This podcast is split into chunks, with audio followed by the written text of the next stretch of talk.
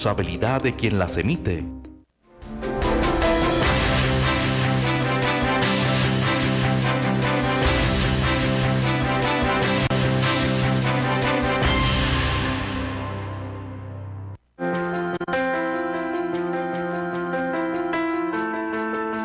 Las 7 de la mañana en punto.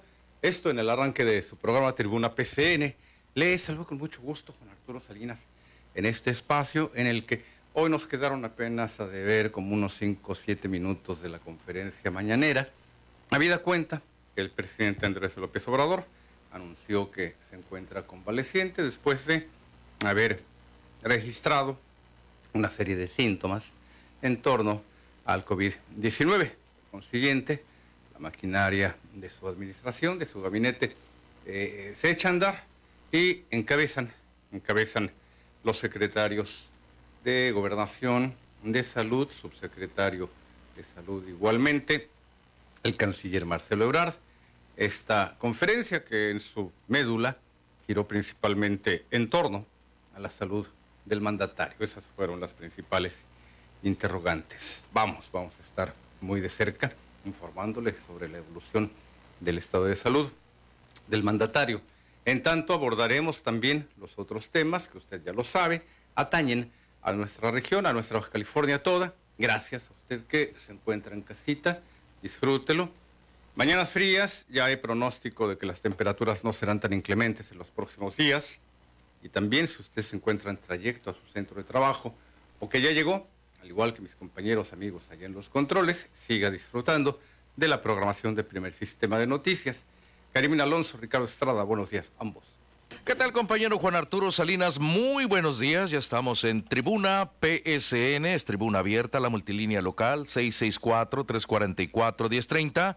A nombre de mis compañeros eh, Karim, Karim Alonso y Humberto Velázquez, ya estamos preparados para llevarles la emisión del día de hoy.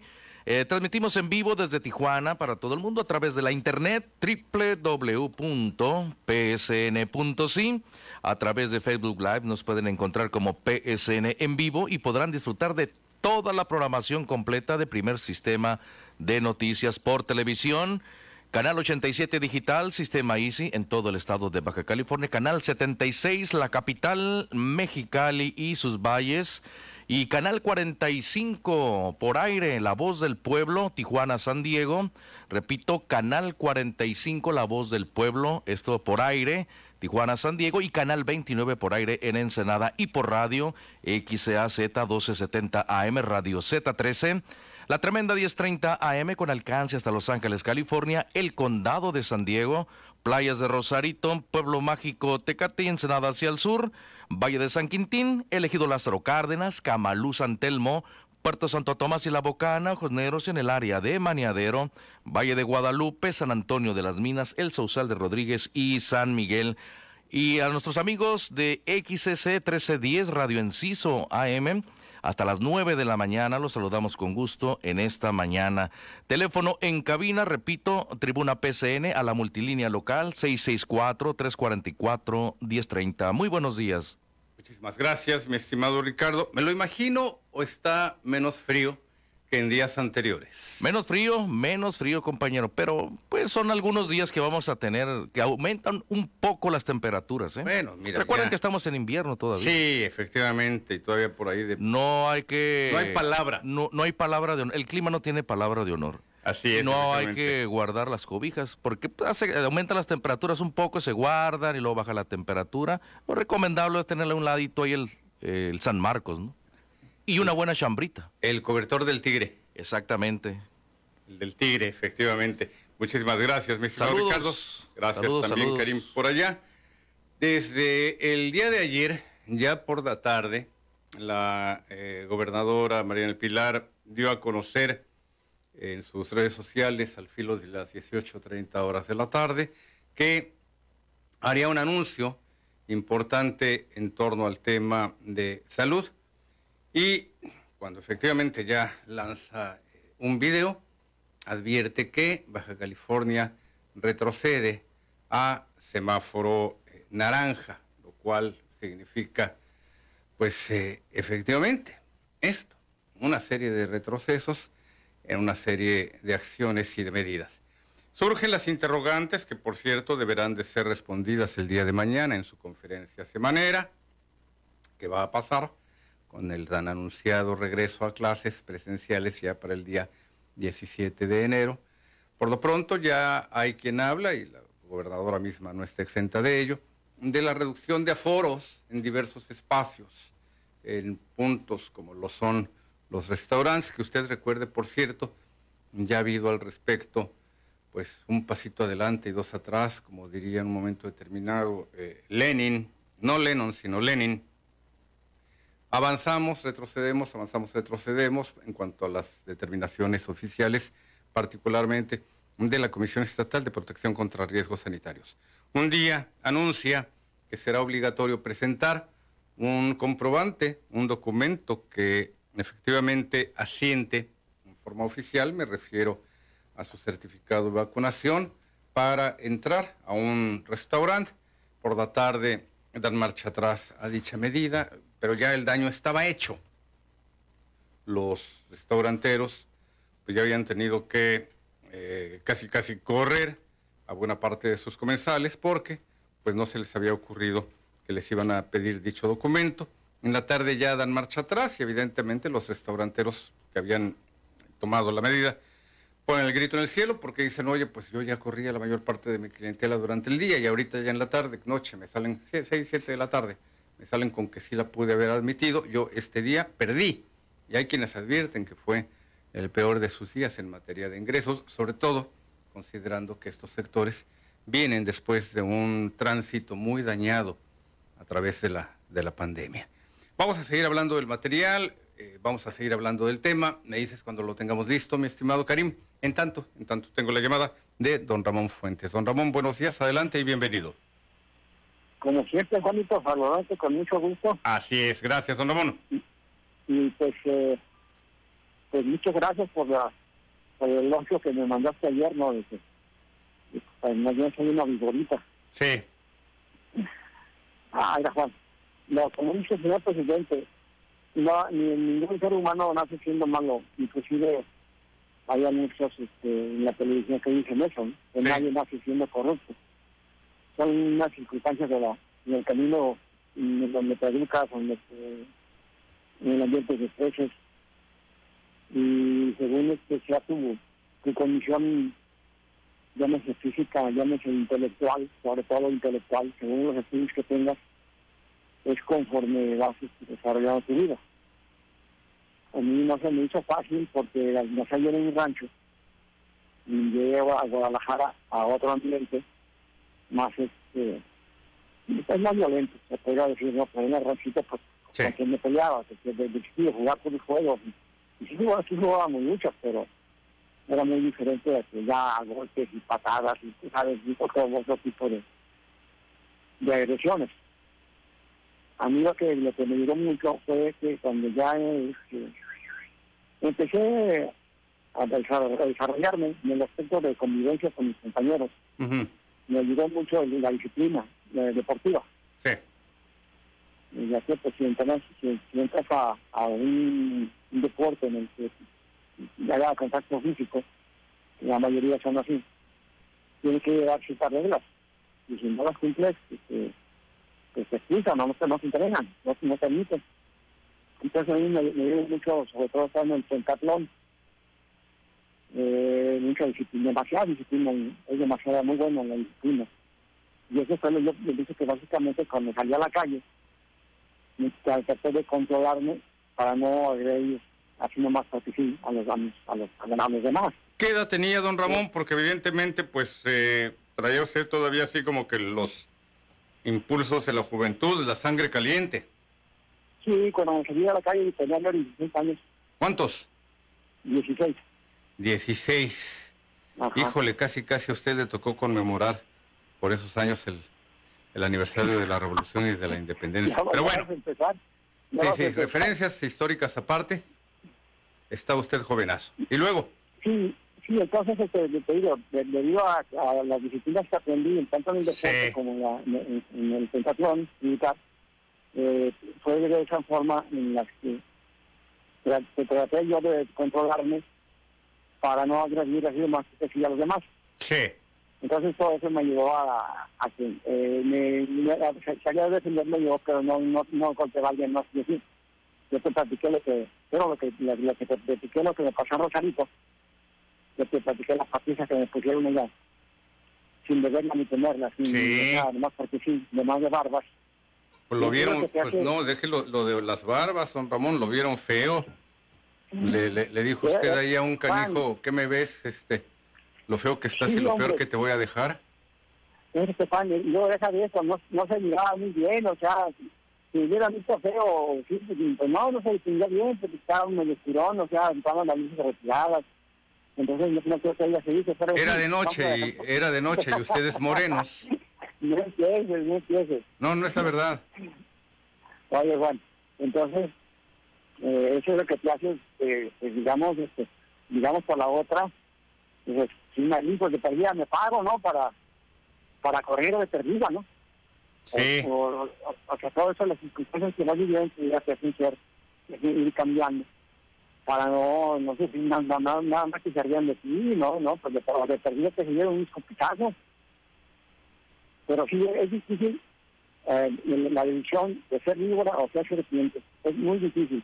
Pero yo, preferí, como te digo, que preferí ser águila y tratar de analizar las circunstancias en donde estaba para volar antes de que tuviera que arrancarle la cabeza a alguien, ¿no? O atacar a alguien que pues a la mejor la debía la tenía.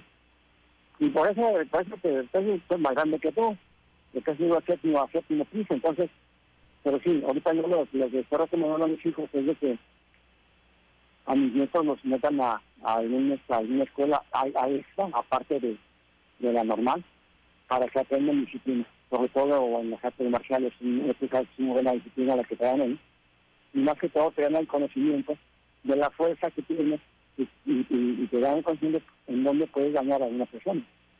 Y si, eres una persona entendida, vas a seguir en esa disciplina, si no te corres, te expulsan, y dicen, no, no sirves aquí, vete para allá. Entonces yo recomendaría eso, disciplina, que es lo más, lo más, este, lo más difícil, pero una vez que la quieres, Juan, vives más tranquilo, porque sabes que... que O sea que, o sea que tuvo usted, tuvo usted su etapa en la que era muy broncudo. Sí, te digo, te digo que yo me hice así por lo mismo, porque yo batallé mucho para para acoplarme. Cuando llegué a Guadalajara, batallé mucho y sufrí mucho agresiones pues, de mis compañeros, de mis más, más muchos, para todo, o sea, Sí. Fueron que o sea, más, este, más, más, más inteligentes que yo, pues, entonces podría decir yo, está bien hecho, llegué del rancho. Entonces empecé, a, empecé a adquirir coraje hacia ellos, rencorcitos. No, pues ni al caso, no. Gracias, gracias, don Ramón. Mire, ahorita ya a lo mejor es una tortita de aguacate para ese coraje y sus gotitas de pasiflorina. Por ahí debo de traer algunas. Don Ramón, le agradezco mucho la llamada. Le quedé a deber este tema, el anterior, cuando el gobierno estatal, le reitero, por la tarde da a conocer que Baja California retrocede a el semáforo naranja, lo cual evidentemente nos habla de el manejo de la pandemia y una serie de aspectos y de actores vinculados e involucrados en ello. ¿Quiénes son los responsables? ¿Quiénes son las mentes detrás de estas determinaciones cuando uno dice que sí, cuando el otro dice que no? Te envié por allí unas fotografías que ya teníamos listas, mi estimado eh, Karim. Digo, para que el auditorio las conozca, ¿verdad? Conozca a los angelitos que un día toman una decisión y ya no le digo que al siguiente toman otra. La tarde del mismo día toman otra decisión. ¿Me ayudas con las dos imágenes? Ahorita las vamos a identificar. No tienen su nombre, no tienen su número por debajo, pero ahorita le vamos a decir de quién se trata. En primer lugar, Erwin Areizaga le hace mucho eh, favor esta fotografía porque es un poquito así como que de tiempos de cuando... No, no, es, es reciente, lo que sucede es que es un tipo de desenfoque intencional. La intención es enfocar primero la cámara en primer plano y después a Erwin Areizaga. Erwin ha sido diputado, ha sido regidor y actualmente ocupa la titularidad de la Comisión Estatal de Protección contra Riesgos Sanitarios. Por lo que toca al doctor, al eh, secretario de Salud, Adrián Medina Amarillas, pues usted sabe, él ha visto el proceso de la vacunación desde lejitos. No le ha tocado estar presente al 24-7, 24 horas cada 7 días de la semana, no ha estado presente en este tipo de jornadas, en este tipo de acciones. Uno dice una cosa y el otro dice otra. Vamos a exigir el certificado.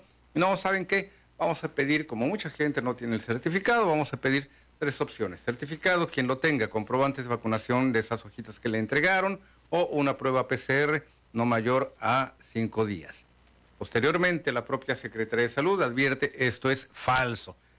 El día de ayer ya los restauranteros optan por una determinación que le pide también la Secretaría de Salud levantar una bitácora en la cual queden asentados nombre, teléfono celular, correo electrónico. Mire usted, no todo mundo que va a un restaurante cuenta con los otros dos datos. Nombre sí, todos lo tenemos, todos pasamos por el registro civil de nuestra ciudad en la cual nacimos, en nuestro municipio. Sin embargo, teléfono no todo el mundo tiene o no todo el mundo está dispuesto a entregarlo. Y correo electrónico, pues la misma situación. Además, si usted va por allí con algunos amigos y no quiere que se entere la familia, pues menos va a querer que se enteren que usted llegó a ese restaurante. Así que, pues ya es un tema de eh, privacidad, de datos, de protección de datos. ¿Qué dijo ayer la secretaria, pues la secretaria, ya, ya, le estoy bajando de rango, aunque la verdad sería encargada de despacho? ¿Qué dijo ayer la gobernadora Marina del Pilar en torno a este tema del cual habló horas antes el secretario de Salud? su secretario de Salud, Adrián eh, Amarillas Medina. Bueno, vamos, vamos al siguiente material. Baja Californianas y Baja Californianos. En las primeras horas de este lunes me reuní con el comité científico que analiza minuto a minuto las características de la pandemia del COVID-19 y que ha sido fundamental para tomar las mejores decisiones. Les comparto que he girado instrucciones para que todo el gabinete esté concentrado en el combate a la pandemia en mi gobierno, la salud de las personas es una prioridad. Y es por eso que desde que llegamos a la administración hemos hecho énfasis en las medidas para evitar la propagación del virus COVID-19 y salir lo más pronto posible de esta pandemia. Sin embargo, ya como fue anticipado de manera mundial, en días recientes, junto con la temporada invernal, la cuarta ola de COVID está muy presente en la entidad y las distintas variantes como el Omicron nos han arrojado cifras récord de contagios, superando más de mil casos activos en 24 horas en promedio. Es fundamental dejar en claro la importancia de la vacunación. De acuerdo a datos científicos, una persona sin vacunar tiene mayor riesgo de contagiar a otras personas. Además de que las camas de cuidados intensivos y los respiradores están ocupados justamente por personas que han decidido no vacunarse. Por estos motivos hemos determinado tomar medidas contundentes para cuidarnos todas y todos. Primero, ampliaremos los puntos de vacunación en el estado. En ciudades grandes, como el caso de Tijuana, tendremos cuatro centros fijos de vacunación. En Mexicali, Tecate, Rosarito y Ensenada, el Valle de Mexicali, San Felipe y San Quintín, también habrá espacios permanentes para reforzar la aplicación de la vacuna. Los horarios de vacunación contra el COVID se ampliarán por las tardes, estando en funcionamiento además los sábados y domingos en un horario completo.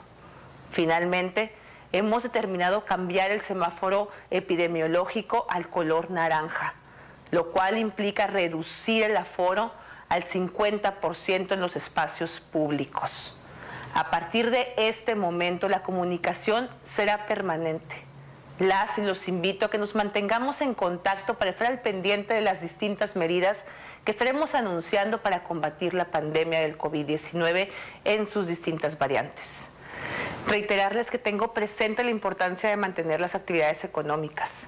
Reconozco la necesidad de todas las personas de tener un sustento para vivir y es precisamente por eso que estamos tomando estas decisiones, baja californianas y baja californianos.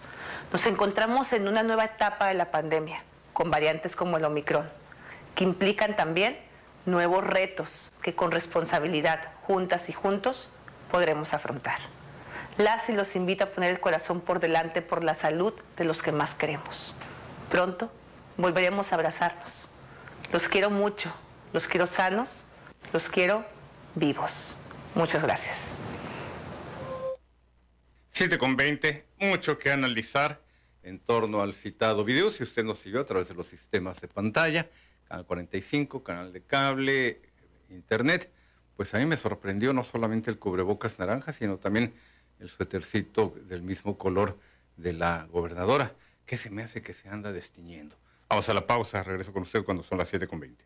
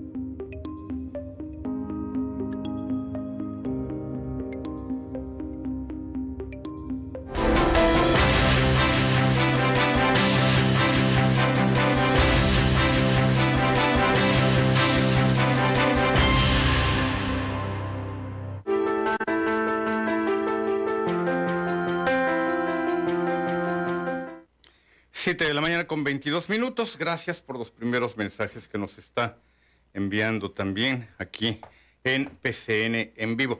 Si usted cree que este galimatías, que este rompecabezas del que le estoy hablando y que implica también, desde luego, el rubro, el tema de la salud y el tema de nuestras actividades productivas, económicas, pues está muy equivocado.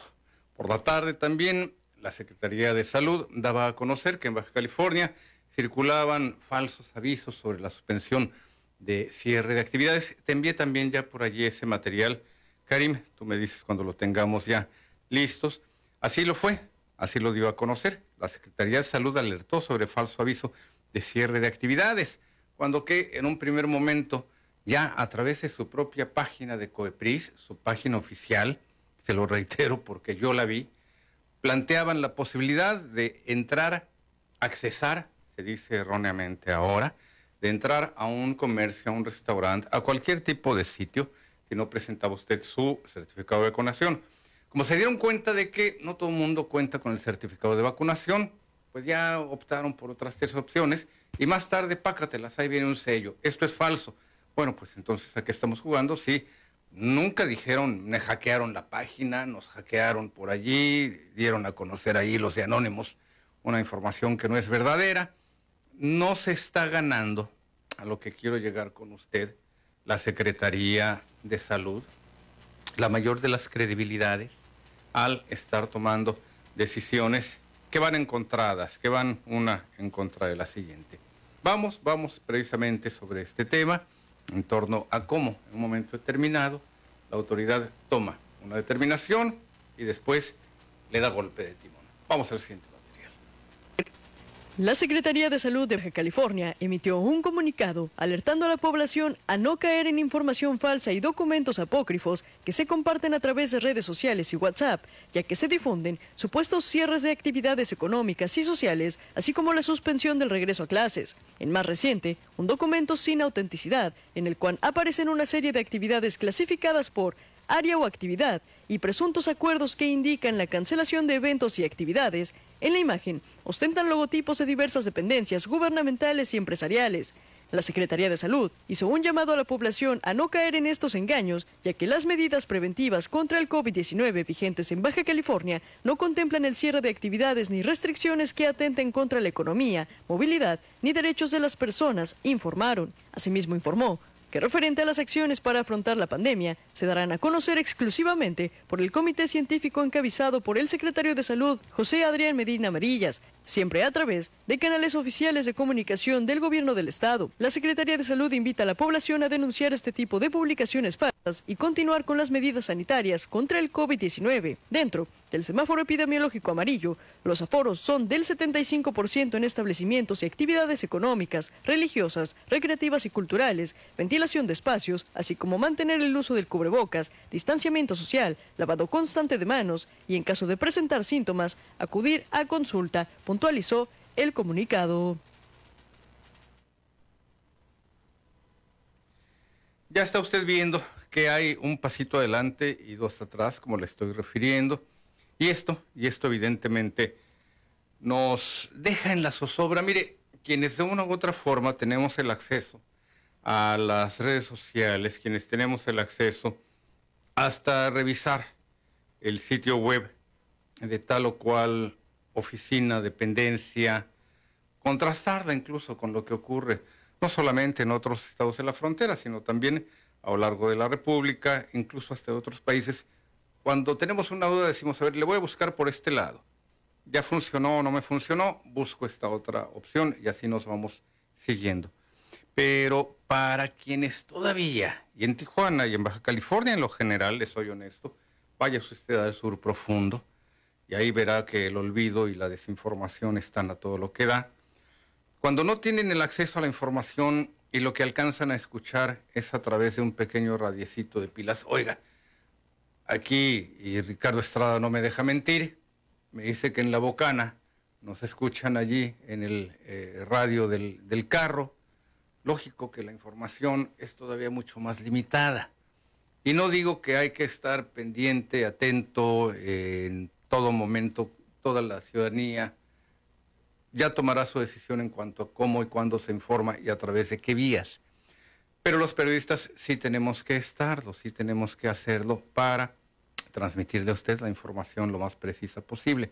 ¿Qué es lo que ocurre, le reitero, cuando hay muchas personas en la población que no saben qué hacer, si no hacerlo, o por qué hacerlo, o cuándo hacerlo? Es decir, cuándo abrir su establecimiento comercial, cuándo exigir un documento, cuándo decir, bueno, no traes un documento, asienta tus datos personales. Nombre, teléfono, correo electrónico. Y le reitero, ¿qué tal si la persona que asiste no quiere asentar esos datos, ya sea por un tema de seguridad personal, su familia o lo que guste, o que no quiera formar parte de una base de datos en la cual al rato le estén bombardeando con publicidad? Hay muchos temas en este sentido, hay muchos ángulos. Lo que sí es un hecho es que en estos instantes, pues eh, Baja California ha retrocedido, no solamente por lo que toca al semáforo epidemiológico del el amarillo, eh, del, verde al naranja, después nos iremos al amarillo y al rato al rojo. No, ya bajamos, ya bajamos el verde. Ha retrocedido también Baja California, por lo que toca a la aceptación de sus gobiernos. Y de esto le voy a hablar en unos instantes más adelante. En la línea, Mercedes Sanguiano. Mercedes, buenos días, bienvenida. Buenos días. Adelante, Mercedes. Este, quería preguntar si me podrían informar si están vacunando el día de hoy en el trompo. Deme un segundito y ahorita le tengo el dato, en Mercedes, porque me salí de la página de la Secretaría de Salud. A ver, Mercedes, eh, este tema, el de la vacunación que usted me está planteando, ¿es para usted, es para algún adulto mayor, es para muchachos, es para... Para mí. Para usted. No me lo tome mal, pero ¿qué edad tiene? 53 años. Perfecto. Entonces, mire, le voy a dar a conocer por lo que toca. A ver, espéreme, aquí estoy en Mexicali. El trompo en modalidad peatonal de 8 a 2 de la eh, tarde. Y también por lo que toca a la jurisdicción para adultos mayores. Pero ¿sabe qué es lo que ocurre en el caso del trompo? Sí. Eh, señora Mercedes, que solamente va a ser para muchachos de 14 a 17 años de edad. Si usted quiere, si usted quiere eh, recibir, ¿qué es lo que quiere recibir? ¿Su refuerzo o su... El refuerzo. El refuerzo. Ah, entonces sí. Sí. Ok, si es entonces refuerzo, porque primeras y segundas dosis no. Refuerzo sí, tanto en el trompo como en el estadio Chevron. Adultos mayores, maestros, sector salud, policías, primeras y segundas dosis, a mayores de 18 años, COVID, martes 11 de marzo, Museo del Trompo, refuerzo 40 y más, con la dosis de AstraZeneca, que por cierto, pues dicen que es muy buena, vamos a ver si, si es cierto, ¿verdad? Entonces, eh, doña Mercedes, sí puede usted acudir. Yo estaba viendo las previas, que es para los muchachos 14 a 17 años de edad, hasta que busqué refuerzo. Sí, efectivamente, doña Mercedes, usted puede acudir 8 de la mañana. Es más, fíjese, ya hasta se lo están poniendo más fácil. Antes era a las 2, ahora va a ser a las 2.30 de la tarde, doña Mercedes. Ah, ok. ¿Le parece? Sí, muchísimas gracias por la información y felicidades por su programa. No hay de qué. Muchísimas gracias a usted por escucharnos, por seguirnos y también por su llamada. Eh, doña Mercedes, estamos atrapados entre una pandemia que no nos deja salir, que no nos deja volver a nuestra normalidad. Y por el otro lado, pues con la obligación, con la necesidad de corretear la chuleta, de corretear la leche de la chata, y evidentemente esto nos lleva a muchísimas, muchísimas acciones. Allá en los portales de Santo Domingo, allá en Tepito, encontrará usted que le andan falsificando los certificados de vacunación. No le veo sentido. Si usted no se vacunó, no le veo sentido a que eh, tramite un certificado, ¿verdad? Pero así, así se las gastan. Le quedo a deber el, el- el precio. Déjeme en todo caso investigarlo ahora que haya oportunidad, porque vale la pena en todo caso tener pues un reportaje a este, a este respecto, a este sentido. Pero sí, efectivamente, ya en nuestro país, y estoy seguro que en muchos otros, el tema del ambulantaje no se crea que es nada más propio de nuestro país y que no lo ve usted ni en Estados Unidos. No, no, no, no, no, vaya usted a algunas de esas grandes urbes y se encontrará con que el tema del ambulantaje sigue siendo un dolor de cabeza para muchas de las autoridades en las grandes, en las grandes urbes. Nada más que aquí, en nuestro país, particularmente en la capital, son mucho más creativos. Le falsifican bolsos, le falsifican, bueno, ya no ni películas, ¿verdad? Ya no hay películas piratas, ya son streaming, ya hasta se las venden en un USB, en un disco duro. Pero los certificados de vacunación sí, no dude que hasta le fueran a falsificar vacunas. Si es que en un momento determinado no hubo esta opción, no hubo esta posibilidad, pero vacunas también por allí las pudieron haber, eh, eh, en este caso, eh, falsificado. Le tengo eso sí también una noticia, la cual le voy a compartir ya que volvamos del corte, porque hubo una buena parte de la población, por lo que toca aquí a nuestra frontera, que no fueron atendidas, que no fueron atendidas estas personas que hicieron fila desde temprano. ¿Y sabe por qué? Por falta de vacunas. O no previeron, o no hubo suficientes, o no llegaron las que eran pues necesarias, estimadas. Pero si usted recuerda, el día de ayer, en una de las llamadas que yo recibía, de una persona que me preguntaba, oiga, ¿y puedo ir tal día? Mire, yo le recomiendo que vaya ya, porque tarde o temprano se pueden terminar.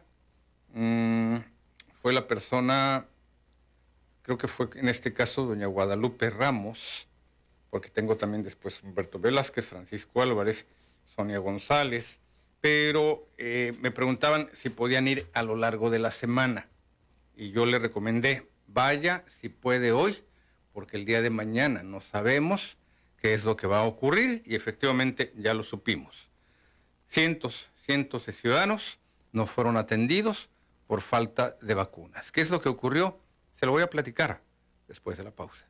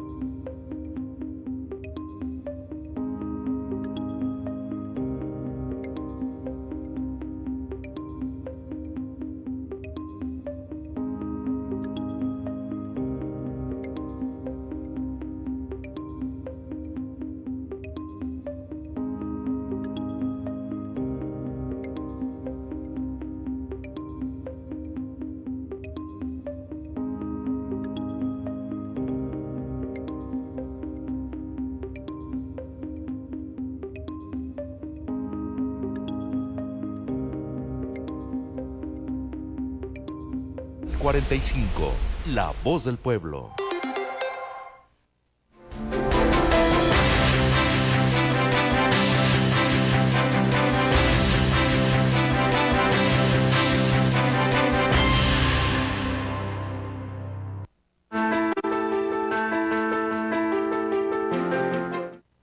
Ya estoy de regreso con usted cuando son las 7 de la mañana con 39 minutos y en la línea Sonia Morales. Sonia, buenos días, adelante, bienvenida.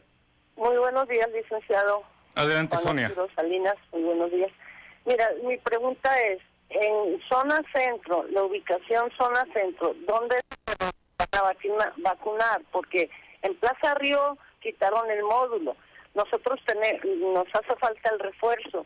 Somos varias personas, ya hay personas de la tercera edad que necesitan el refuerzo, pero se les hace este muy, muy difícil ir hasta allá, hasta el, el trompo, pues, o sea, esta gente es gente humilde de la tercera edad, de que no tienen, mm, ¿cómo diré?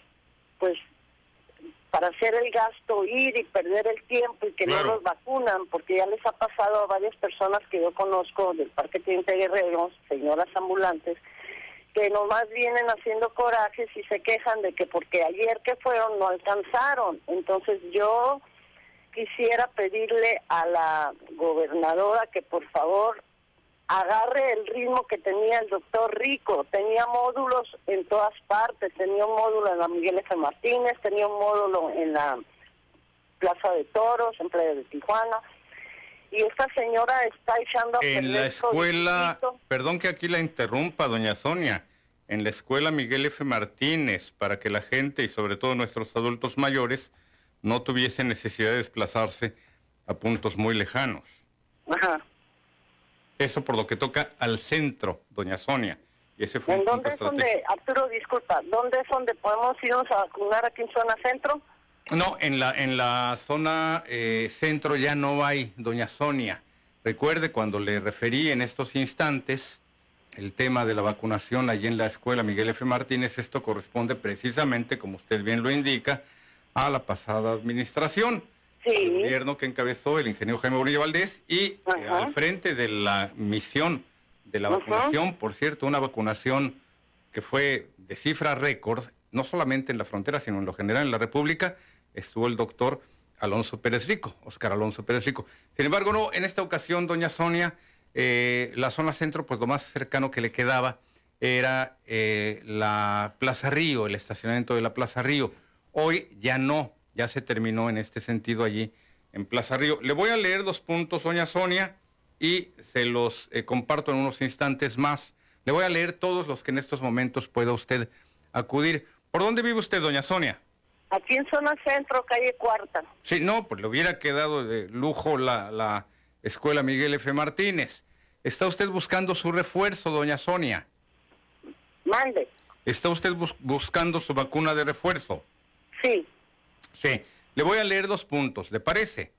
en, unos, instantes los voy a compartir, los voy a compartir todos para atender en este sentido a quien tiene también la duda de los puntos a los cuales acudir. Jesús Figueroa, buenos días. Jesús, adelante, bienvenido. Bueno, bueno, Jesús. Buenos días, Juan Arturo. Adelante, Jesús, bienvenido. Oye, este, sí, gracias. Oye, yo, yo exhorto a todos a que se vayan a vacunar, no les den el parche, que, no duele, no duele. Este, a mí me pusieron los dos de Sinovac y ayer fui un refuerzo de, de AstraZeneca y no duele y ni, no he sentido nada ni mi esposa.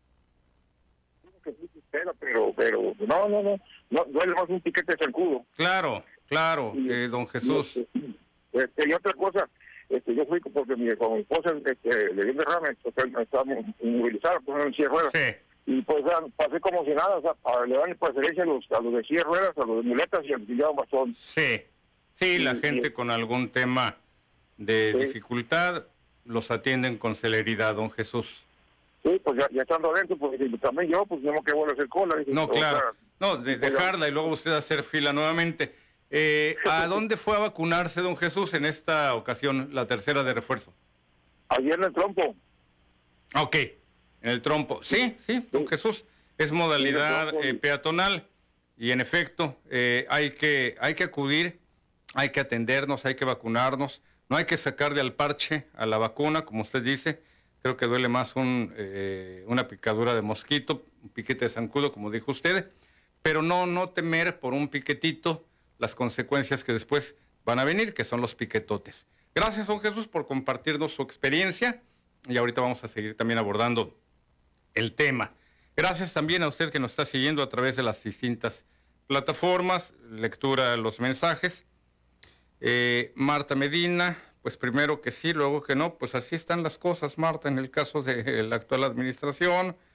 Leticia Lisbeth Morales, muchísimas gracias. Leticia Paola Cuen, un besote hasta allá. Héctor Gutiérrez, buenos días a todos, PCN. José Cibrián Chávez. Buenos días, saludos. ¿De qué habla este señor? Este señor, yo creo que está dormido, don José. A ver, mira, si me ayudas, eh, eh, mi estimado Karim, con la foto de don José Cibrián Chávez, porque, pues, don José, para empezar, dice que nos está escuchando en. Eh, ahí está, gracias, don José, por escucharnos, pero yo creo que anda usted así como que todavía. Ya, ya, ya, ya es tardecito para que esté despierto. La casa del estilista, dice que eh, vive en El Sueño, Baja California. Ah, eh, no se diga más.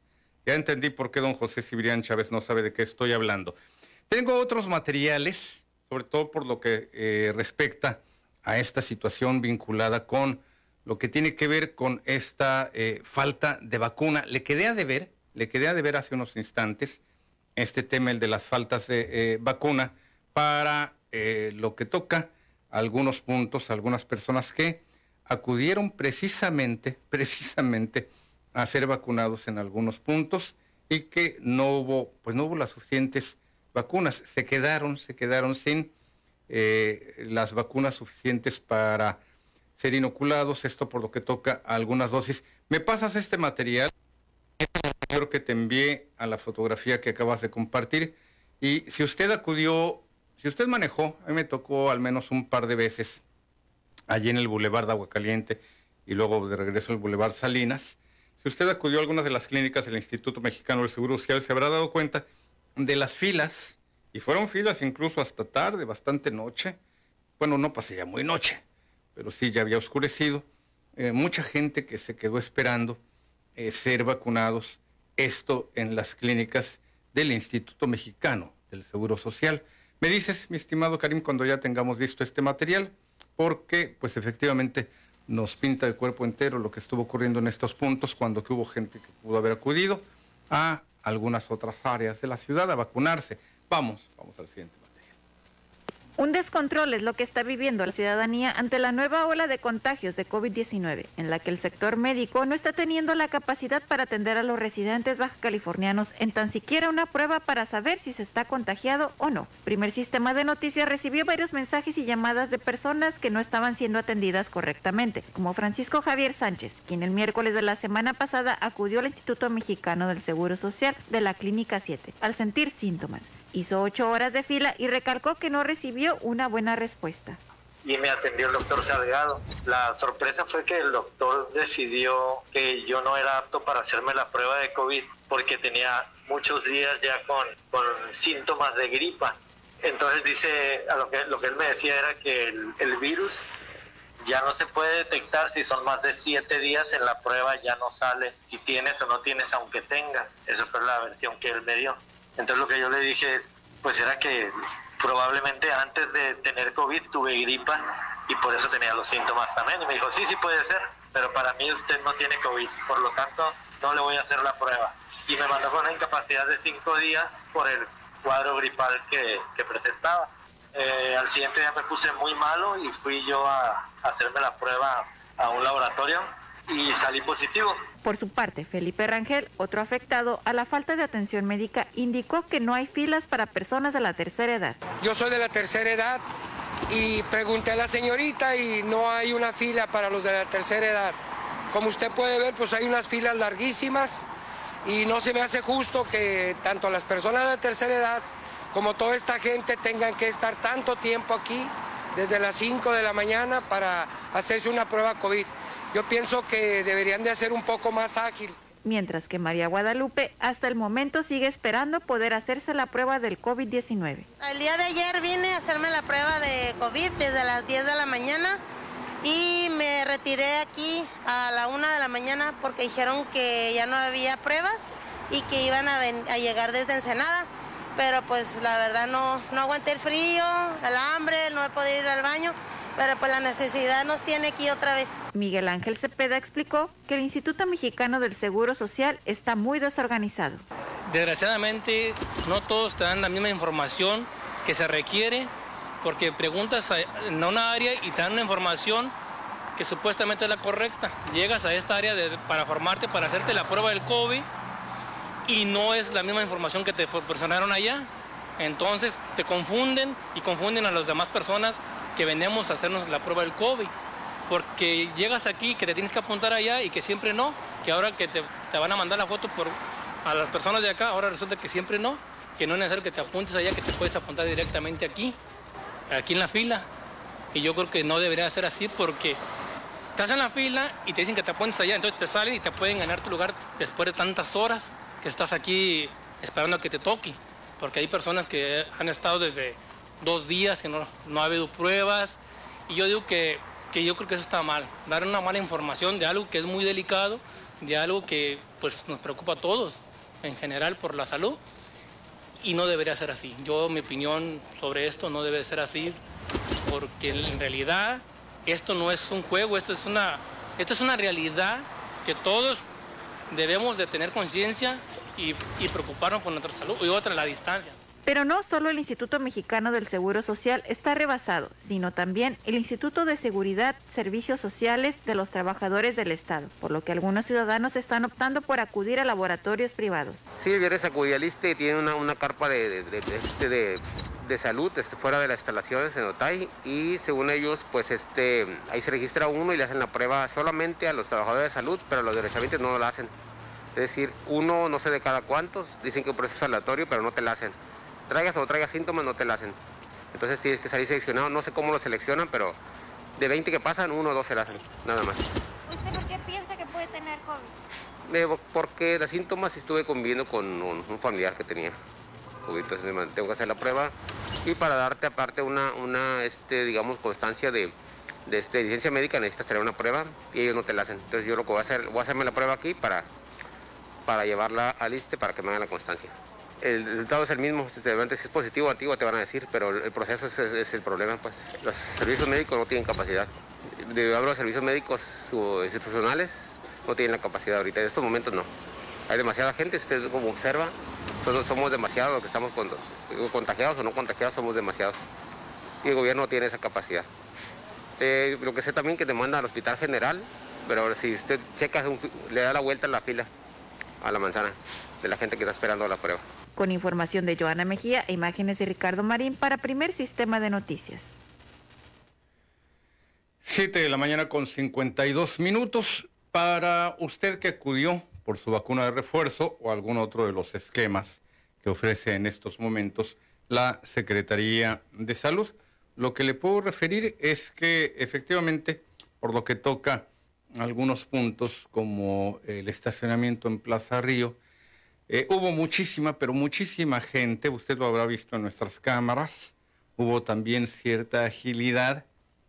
Sin embargo, esta agilidad para atender y vacunar a miles de fronterizos, pues también tuvo un costo.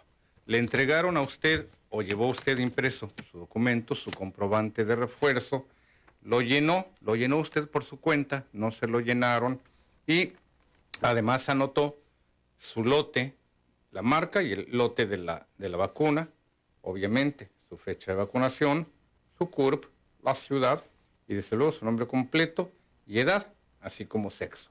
Estos son los datos, son muy sencillos realmente. Pero ya al entregarle este comprobante, ya le decían, ah, tiene usted que acudir a su centro de salud para que se lo sellen. Una vuelta más. Cuando ya lo tenían a usted allí cautivo, pues ya llegan y ya le ponen un sello ipso facto, tremendo. Así, sin quitarle cuánto tiempo le gusta, ni un segundo por sellar un documento. Puede ser, no quiero pensar en esta forma, pero puede ser que haya quien diga, ah, lo voy a llenar y voy a llevar a que me lo sellen. Total, no me vacuné, pero ya me lo sellaron. Fíjese usted nada más la improvisación en este caso, por lo que toca en esta ocasión a la forma en la que operó la Secretaría de Salud le pueden a usted sellar este documento, ya usted va a la jurisdicción sanitaria, a la 2, ahí al centro, en la calle 8, se lo sellan y ¿quién le garantiza a usted, salvo que tenga aquí sangrante el brazo todavía, cosa que no ocurre, que usted ya se vacunó y que recibió su tercera dosis, la dosis de refuerzo. Socorro Jiménez. Socorro, buenos días, adelante, bienvenida. Sí, buenos días. adelante, Socorro. Eh, yo vivo acá por el Mariano, ¿dónde pudiera ir a, ponerme la vacuna? ¿A dónde podría ponerse la vacuna? Ahorita le voy a dar lectura, le quedé hace ratito a deber a la señora Sonia Morales. Eh, doña Socorro, el punto de vacunación. Pero mire, si usted vive en el Mariano, yo le recomiendo que usted acuda a estos puntos que le van a quedar pues eh, cerca, por ejemplo, lo que viene a ser el, el, Museo del Trompo. ¿Por qué le refiero este, el del Museo del Trompo?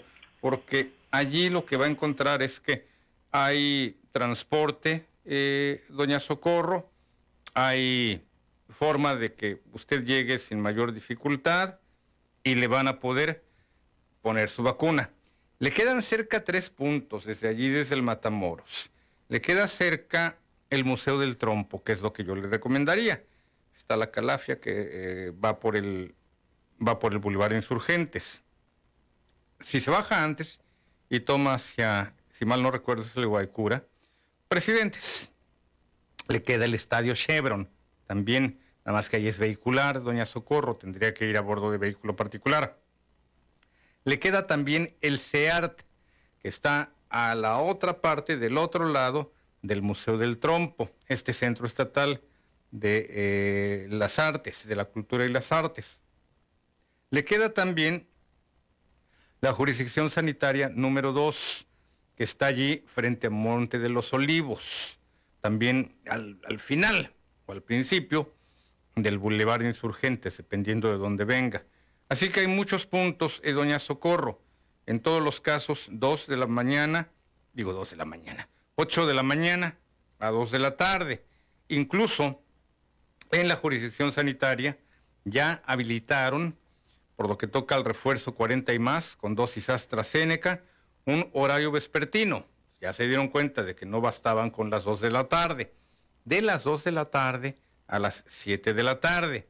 Así que usted podrá acudir allí refuerzo 40 y más, adultos mayores, maestros sector salud. Es la primera vez que está manejando este gobierno en lo que va de la presente jornada de vacunación, un turno vespertino, como que ya se dieron cuenta de que hay mucha gente que hasta las 2 de la tarde ya estaba muy limitada. Refuerzo 40 y más, adultos mayores, maestros, sector salud, policías, primeras y segundas dosis y mayores de 18 años. Estos son los puntos que le quedan cerca, eh, doña Socorro.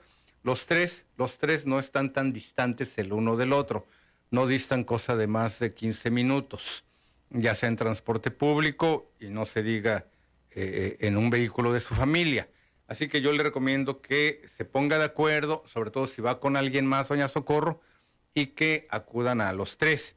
La jurisdicción sanitaria número dos, frente a Monte de los Olivos, el CEART, atrasito del Parque Morelos, y el Museo del Trompo, que está también en la cercanía del Parque Morelos. ¿Le queda bien? Ok, gracias. Por nada, doña Socorro, voy a la pausa y vuelvo con usted cuando son las 7 de la mañana con 56 minutos. Vuelvo en punto de las 8.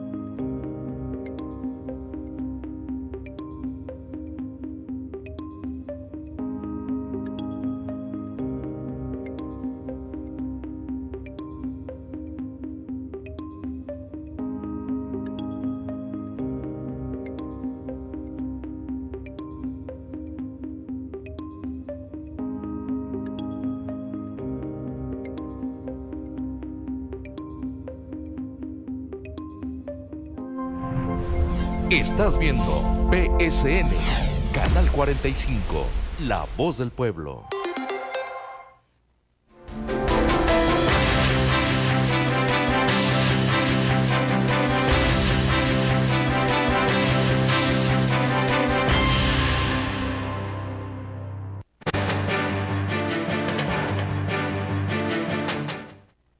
De regreso con ustedes cuando son las 8 de la mañana en punto y mire, Karim, te acabo de enviar unas imágenes que tienen apenas ni siquiera 15 minutos, ni siquiera 15 minutos de haber sido eh, tomadas y que nos las están compartiendo.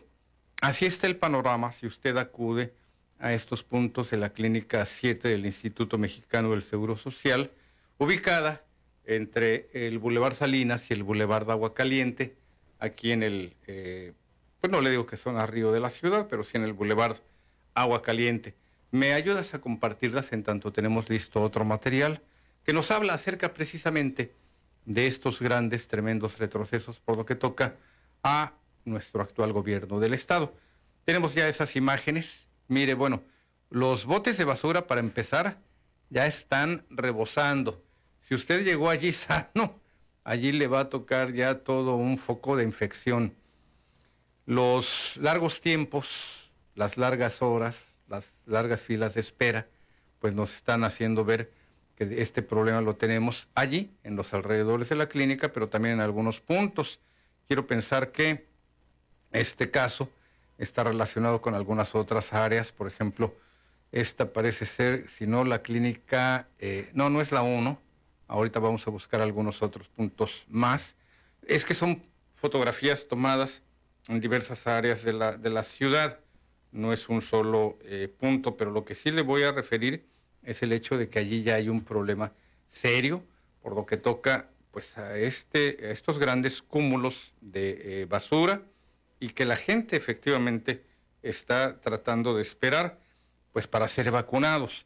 Algunos de estos eh, gráficos corresponden a la Clínica 27, la que se encuentra, usted lo sabe, en el área de Los Pinos, y que pues allí lamentablemente hay muchas personas que igualmente están en espera de la vacuna y que han sido tratadas pues hasta con mucha lentitud. Nada de sana distancia, si acaso bueno, al menos el respeto con en el uso del cubrebocas.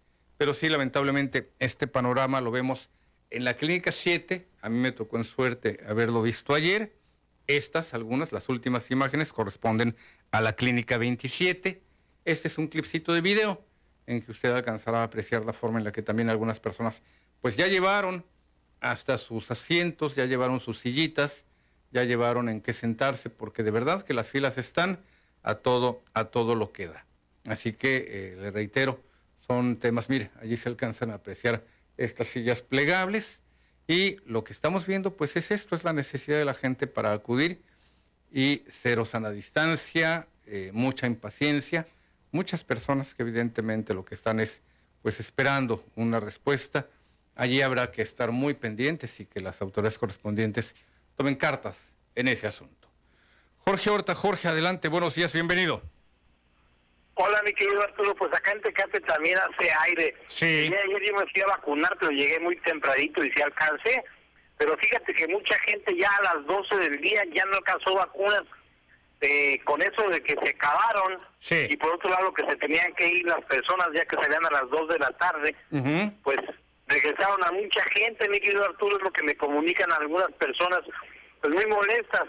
Sí. También, pues los que se molestan mucho son las personas de la tercera edad ya que si recordamos en algunas partes, pues cuando estaba el gobierno anterior, iban a sus casas a vacunarlos y ahorita pues tiene que, los problemas que, que estás tú hablando ahorita de que la gente no tiene que descansarse para llegar a los puntos de vacunación. Sí, y agrégale, como bien lo indicas, para una persona de la tercera edad, movilizarse, salir de su hogar, Jorge, es toda una proeza, es una gran dificultad porque si no cuentan con el apoyo de algún familiar, de algún conocido, un vecino, híjole, de verdad que tan solo salir de casa es un problema, es un problema muy fuerte en este sentido, eh, Jorge.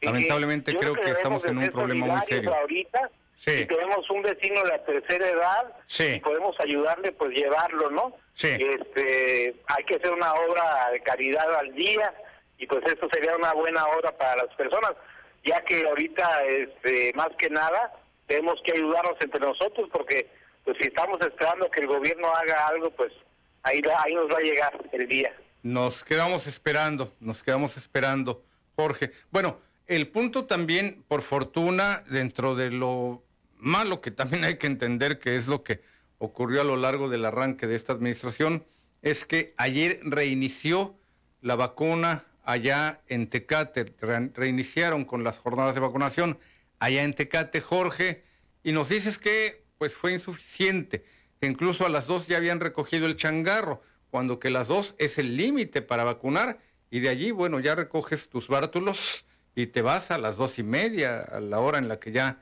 tengas listo todo lo demás.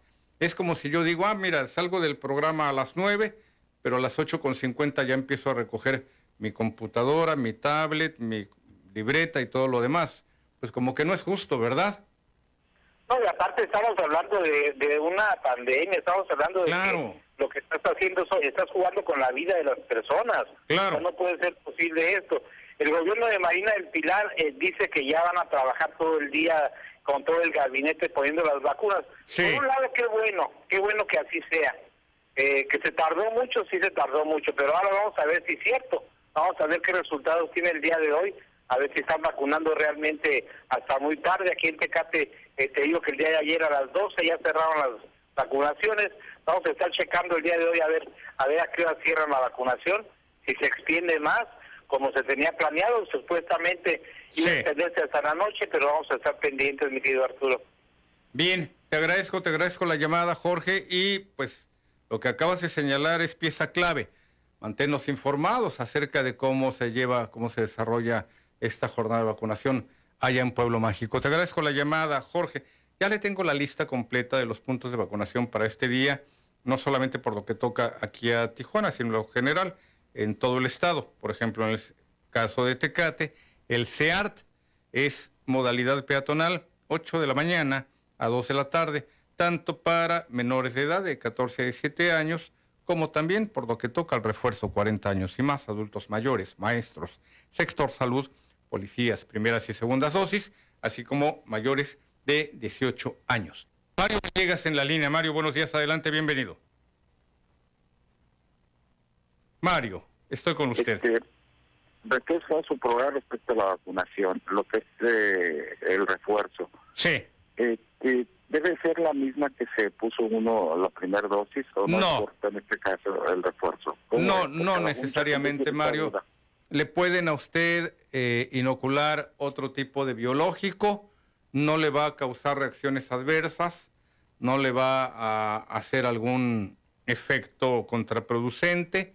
Por lo general, el refuerzo viene eh, con otro tipo de biológico precisamente para ampliar esto que acabamos de decir, un refuerzo. Ese es el, punto de la jornada de vacunación de refuerzo, Mario. No necesariamente es el, es el mismo tipo de biológico que le aplicaron. Por ejemplo, a usted, ¿qué vacuna le dieron en sus primeras, primera y segunda dosis? Sí, primera y segunda con Pfizer. Pfizer. Le puede tocar en esta ocasión AstraZeneca y no le va a causar ningún efecto negativo, don Mario. Bueno, pues le agradezco mucho, era mi pregunta. Qué bueno que la pudimos responder, gracias por la llamada, don Mario Villegas.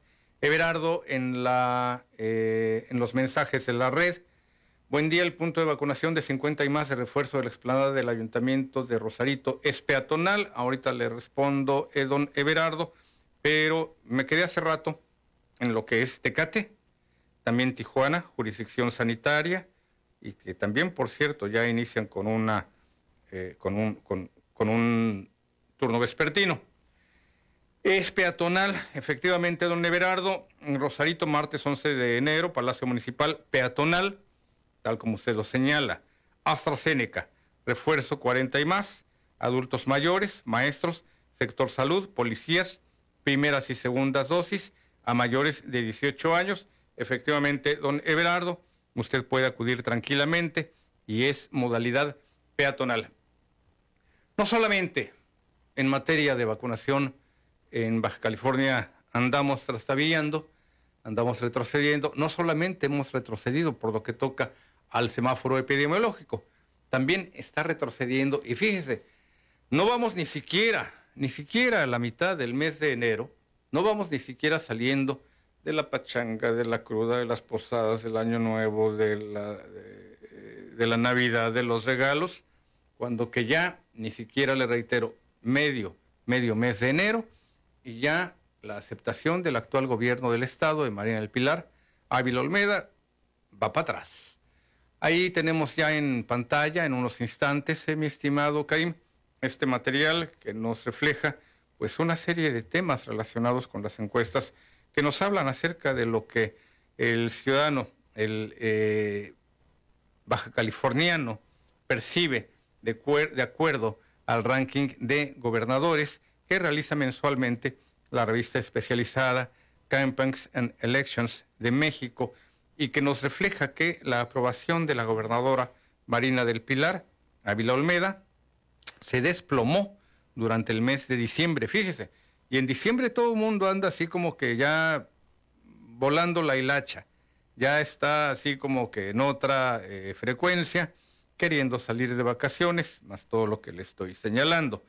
Con una calificación reprobatoria del 50.33% en su gestión, la gobernadora de la entidad fronteriza apenas alcanzó la decimosegunda plaza del ranking nacional una posición por debajo de su medición anterior, en la cual había alcanzado el décimo primer puesto después de calcular una aprobación a su desempeño del el 62.4%. Pese a la popularidad y éxito que Morena como marca, como partido, ojo, esta es la parte fundamental, el partido, ha mantenido en Baja California desde 2018, Ávila Olmeda no ha logrado colarse todavía entre los primeros 10 puestos de ranking, un espacio dominado por dos mandatarios panistas. La tibia manera en que han sido recibidas sus apariciones públicas y la fría distancia que mantiene con la ciudadanía ha hecho poco por acercarla al corazón de los baja californianos y que en este caso, pues eh, que no mantiene, no mantiene con el ciudadano ese clic, a pesar, a pesar, fíjese usted, de su lema de gobernar. No le hablo de su lema, Adam, sino del lema de Marina le estoy refiriendo que, a pesar de este lema que ella maneja con el corazón por delante, se la ha visto más en compañía de los grandes empresarios del Estado eh, que en las comunidades más necesitadas de la entidad. Ahorita quiero volver a este punto. Al contrario, la aprobación de la gobernadora ha ido cayendo mes a mes y no ha logrado mantener la tendencia positiva que sí tenía su antecesor Jaime Bonilla Valdés, quien se despidió de la gubernatura en el segundo puesto de ranking con un 69% de aprobación, casi, casi 20 puntos porcentuales, por encima del desplome de Marina del Pilar. Usted que nos sigue a través del canal 45 y los sistemas de pantalla, se dará cuenta de los rangos que pues están allí en juego. Mientras que, por lo que toca a la pasada administración del ingeniero Jaime Orilla Valdés, que salió con el segundo lugar en ranking de desempeño y con una aprobación del 69%, pues en este caso Marina del Pilar Ávila Olmeda, en este caso, pues simple y sencillamente baja al 62.4%, esto por lo que toca a su evaluación en diciembre, y para enero ya cae al 50.3, 50.33, le quedo a deber los tres centavos. Pero fíjese usted nada más lo preocupante del caso. Diciembre, enero son meses, le reitero, en los que estamos en otro tipo de frecuencia, con la dinámica familiar, y no necesariamente quizás las posadas, las fiestas, el ponche, los regalos, etcétera. No, si usted gusta igual tenemos que corretear la leche de la chata, tenemos que trabajar.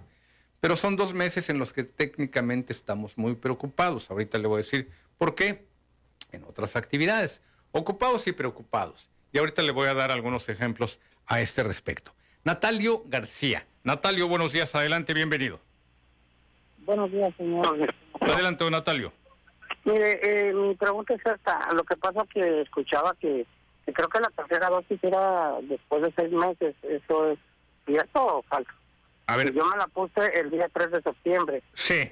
En el, en el mes 9. Entonces las mías fueron con Pfizer de toda mi familia. Sí. entonces quería saber si, si tiene que ser la misma o tiene que ser otra. Y sí. si en verdad tiene que pasar seis meses. A ver, Sí, eh, don Natalio, eh, le respondo en lo que más o menos le alcancé a escuchar. Eh, sí, sí deben de pasar seis meses entre la aplicación de una vacuna y la de refuerzo. Ahí sí, la respuesta es sí. La segunda, no hay problema con que le apliquen otra dosis, en este caso la de AstraZeneca. que por comentarios y estudios científicos reales ciertos, sí es conveniente, incluso sí le garantiza una muy buena eh, protección, un buen espectro de protección, don Natalio. Así que no hay problema. Si a usted le aplicaron Pfizer, le pueden aplicar tranquilamente esta eh, otra vacuna, que es la de AstraZeneca. Hay por allí un esquema, le soy sincero, no lo he terminado de estudiar, que señala cuáles vacunas sí son, podríamos decir, compatibles con algunas otras marcas. No le quiero yo arriesgar en este sentido porque la, la tabla que yo leía era amplia, estaba en inglés y la estaba leyendo con mucha calma, pero la verdad ya me dio sueño, y que señalaba, Pfizer con AstraZeneca, sí, no hay ningún problema, sí son eh, eh, compatibles por tales y tales razones, solamente hay que dejar pasar cierto rango de tiempo de vacunación. AstraZeneca, por señalarle algo con Sputnik o Sinovac, no, no son compatibles por tal o cual razón. Así que le reitero, no hay problema en el caso de los dos puntos que usted me está diciendo. Seis meses de distancia entre su última dosis de vacunación, que quiero entender que es la segunda, y también que le eh, apliquen AstraZeneca después de haberlo vacunado con Pfizer. Así que estos son los dos datos. La respuesta es positiva en ambos, don Natalio. Porque eh, ahora sí quería ver si ya me tocaba, pues de hecho creo que apenas van como tres meses. Entonces, pues... Usted puede, sí, usted, a ver, ¿a usted ya le aplicaron dos vacunas, don Natalio? Sí, ya tengo las dos, ah, ya perfecto. por la tercera. Y tengo 50 años. 50 años. ¿Cuándo fue que le aplicaron su segunda dosis, señor García? Día 3 del mes 9 del 21. Ah, no, todavía le faltan tres meses, don Natalio. Ah, ok. No, no, no. no. Sí, eso era lo que era mi pregunta. Sí, no, todavía le quedan tres mesesotes más para que le apliquen. Lo que sí puede usted ahorita aprovechar, don Natalio, ya que eh, se eh, vacunó en septiembre, mes 9, usted puede aprovechar para, si gusta, vacunarse contra la influenza. Acuda al centro de salud más cercano a su domicilio. Ya esto sonó así como que comercial, ¿verdad? A, promo de la Secretaría de Salud. No, lo que sucede es que entre una vacuna y otra debe haber un rango de 21 días, como mínimo. Y en este caso, Natalio, usted puede también reforzar todavía su sistema inmunológico sobre todo por los fríos. Yo no sé si usted por su trabajo tenga que madrugar o alguna situación por el estilo, porque en realidad esta vacuna también nos ayuda, también nos ayuda a fortalecer el sistema eh, inmunológico. Así que no hay problema en este sentido, eh, don Natalio. Puede usted acudir a eh, que lo vacunen con su dosis de influenza, la vacuna contra la influenza, y por el otro lado también que en este caso tenga que esperar el rango necesario para que lo vacunen ya con su dosis de refuerzo. Esto ya vendrá siendo noviembre, diciembre, enero, febrero, abril, mayo. Abril, mayo, para no fallarle, estoy seguro que seguirán aplicando vacunas. Le agradezco la llamada, señor García. En la línea tengo a Felipe Ramírez. Don Felipe, adelante, buenos días, bienvenido. Estoy con usted, don Felipe. Sí, muy buenos días, Juan Arturo Salinas. Adelante. Bueno, pues vuelvo pues eh, a insistir sobre de, de, la defensa del Parque Benito Juárez. Sí. Eh, estoy invitando a la ciudadanía, pues el día sábado y, y con mucha puntualidad.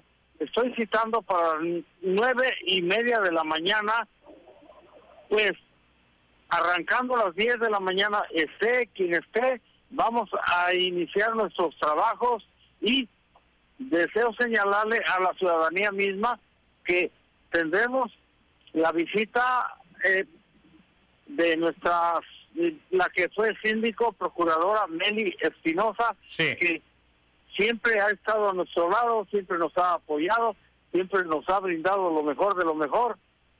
Y, y este posteriormente eh, reanudaremos la lucha de la defensa del Parque Benito Juárez. Creemos que vamos avanzando.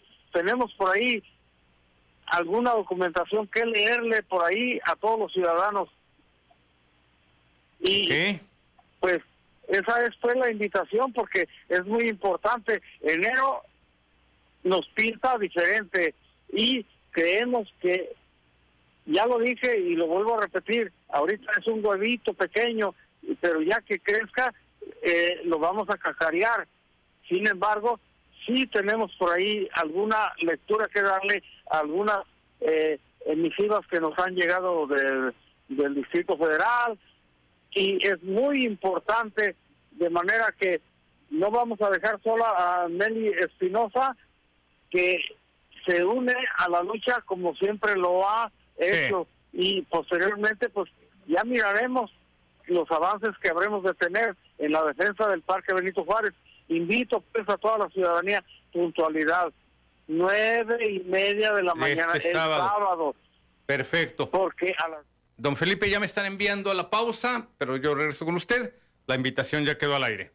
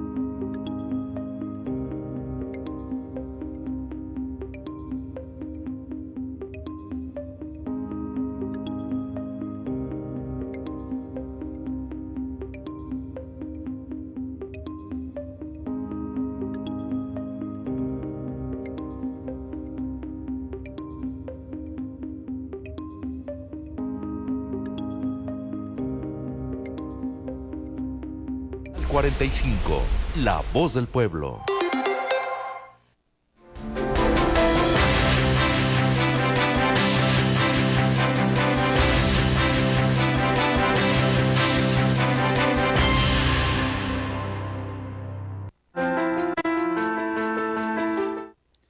Las 8 de la mañana con 24 minutos. Estoy de regreso con usted y en unos instantes más seguimos con los otros temas que le he quedado a deber.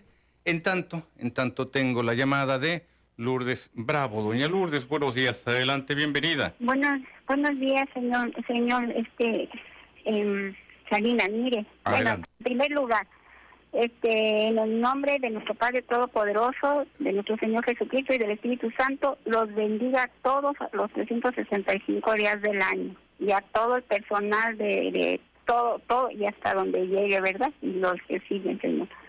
Este, mire, eh, ayer andaba yo en el eh, que fui a pagar el predial. Sí. Estaba aquí en el, yo vivo en el Capistrano. Este, están las colas desde la Azteca de para la vacuna de aquí del, del estadio de los Potros. no, no, sé cómo se llama ahora. Este, eh, Chevron. Está la, ándale, sí, gracias. Eh, estaba la cola, pero resulta que ya desde el jueves pasado también que andaba en el seguro, pues resulta que vienen desde desde allá arriba, toda la río Amazonas, desde es la única avenida que tenemos nosotros de ida y de venida. Sí. Y todo, venían camiones de personal de, de las maquiladoras, Sí. camiones de proveedores. Ah, Los taxistas no quieren trabajar porque dicen no nos pueden llevar con el mandado, por lo menos aquí yo vivo de la dirección para abajo, Ajá. puedo caminar. Pero gente que va más con su mandado no quieren trabajar porque pues estar esperando a que pasen todos los de la vacuna que se han colado Sí. porque se están colando, porque la fila viene desde la seca. O sea, y ellos se meten, y ayer ya que venía del predial ya como a las diez y media o once posiblemente, ah, eh, los estaban pasando los de aquí, se pasaron, no dejaron a pasar los que venían de la seca, entonces se dejaron venir unos cuantos carros y les pararon el alto ya ahí. Lo malo es que tanto los que venían del insurgente, los que venían del Seguro Social y los que bajaban del de, de aquí de, de- del Capistrano, pues resulta que no podían pasar y se armó la trifulca. Entonces aquí no es y se están colando. En la mañana que llegó al predial Pues se le coló al policía también ahí en, en la mañana, porque aquí en el- entre la mm, subdelegación Miguel Alemán ponen, se para un policía ahí y aún así se le coló el hombre, le, nomás no, se pasó el este al amarillo que tenía ahí el policía. Eh, Se la- hizo, se hizo ahí un verdadero nudo, se hizo un nudo realmente por lo que me está señalando eh, doña Lourdes, porque sí, sí conozco el, el área, ya me imagino lo que significó la confluencia del transporte de personal, como usted señala, de las maquiladoras, por una parte, los que hacen su ruta ordinaria y también aquellas personas que acudían a vacunarse. Debe haber sido totalmente un problema muy fuerte, sobre todo considerando además, doña Lourdes, que ese punto, el estadio Chevron, es modalidad de, vacuna- de vacunación vehicular. Entonces, por fuerza, quienes quieran acudir deben de hacerlo en vehículo, su vehículo particular, o pagarle a un taxi, o pagarle un Uber, lo que sea. Pero sí, doña Lourdes, el panorama que usted nos pinta, pues parece que ahí se les hizo bolas el engrudo. Pero también no es eso. Yo vine y hice, dejé lo que tenía que hacer eh, y fui rápido a, a donde tenía que ir y me regreso al doctor porque el seguro social, por, por cuestión de alergias que tengo yo, pues acudo. Pero no, yo no puedo estar esperando el colon. No, no, oiga, que está también para ahorita, está peor que la otra semana de, de, de por cualquier síntoma.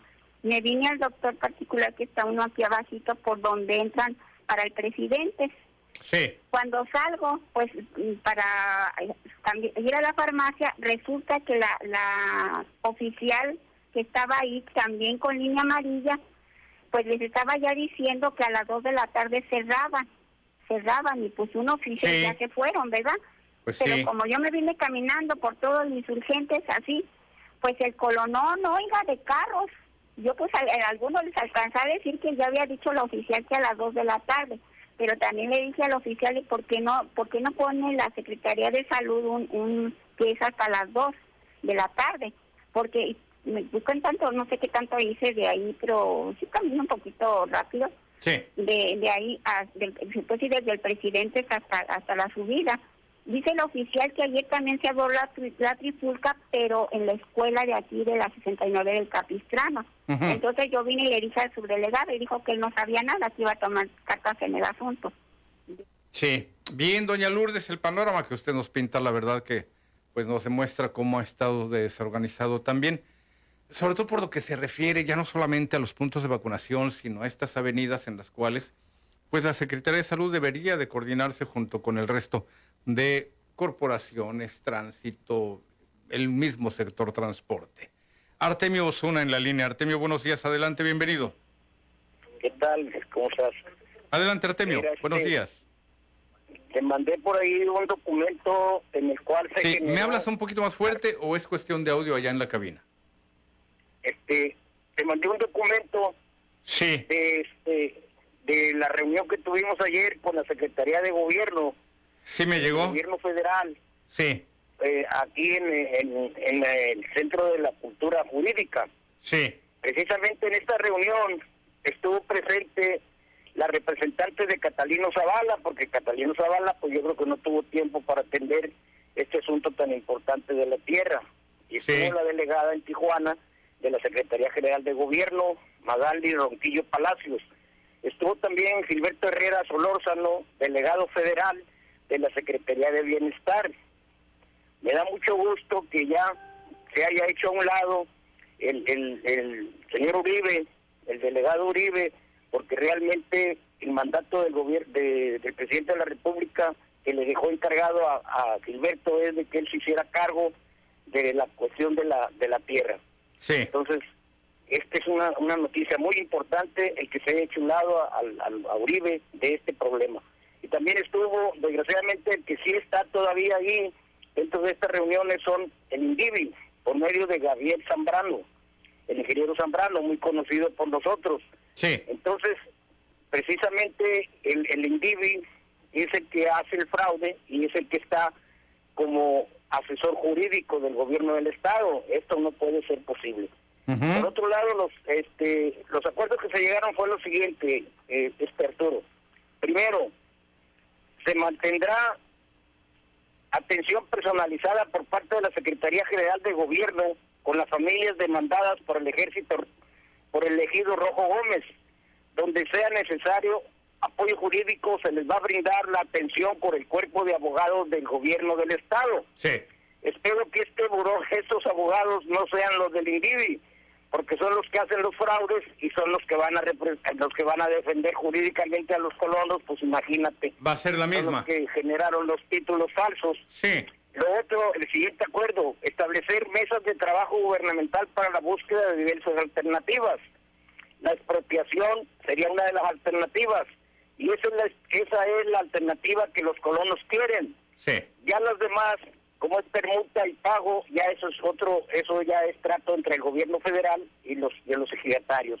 Pero nosotros queremos la expropiación, porque la expropiación, al final de cuentas, el que paga la expropiación es el colono, pero lo paga a precios de terrenos nacionales, y a precios de terrenos nacionales está a 15 pesos metro cuadrado, no a 80 dólares como quieren los ejidatarios. No, pues no. Y siguiente, muy importante, se mantiene la tregua entre el ejido Javier Rojo Gómez y el gobierno, que significa que ninguna familia será molestada, notificada con alguna amenaza de desalojo, ninguna familia será desalojada durante todo este periodo y se buscará diferir las audiencias programadas con las familias demandadas que tienen programada audiencia. Sí, aquí lo tienes asentado. Se mantendrá atención personalizada por parte de la Secretaría General de Gobierno con las familias demandadas por el ejido Rojo Gómez, donde sea necesario apoyo jurídico, se les va a brindar la atención con el cuerpo de abogados de gobierno del Estado. Nada más que como tú bien lo señalas, allí pues se trata de que sea un cuerpo de abogados, eh, un cuerpo jurídico independiente del INDIVI. Tú sabes, Artemio, que yo soy, y lo tengo que reconocer, un total ignorante en dos terrenos. Los lazos familiares, a mí me cuesta mucho descifrar dichos nudos, y el derecho agrario. Yo ya me estoy yendo más por el derecho penal y una partecita del civil. Esos son los que me interesan. Pero ya esto que tú nos señalas, por aquí tengo ya las imágenes, al regreso de la pausa las vamos a compartir con el auditorio, nos habla de un avance empujado por ustedes, no empujado por el gobierno del Estado, porque se han quedado cruzados de brazos en esta administración. Voy a la pausa, gracias Artemio por la información, regreso también con las llamadas.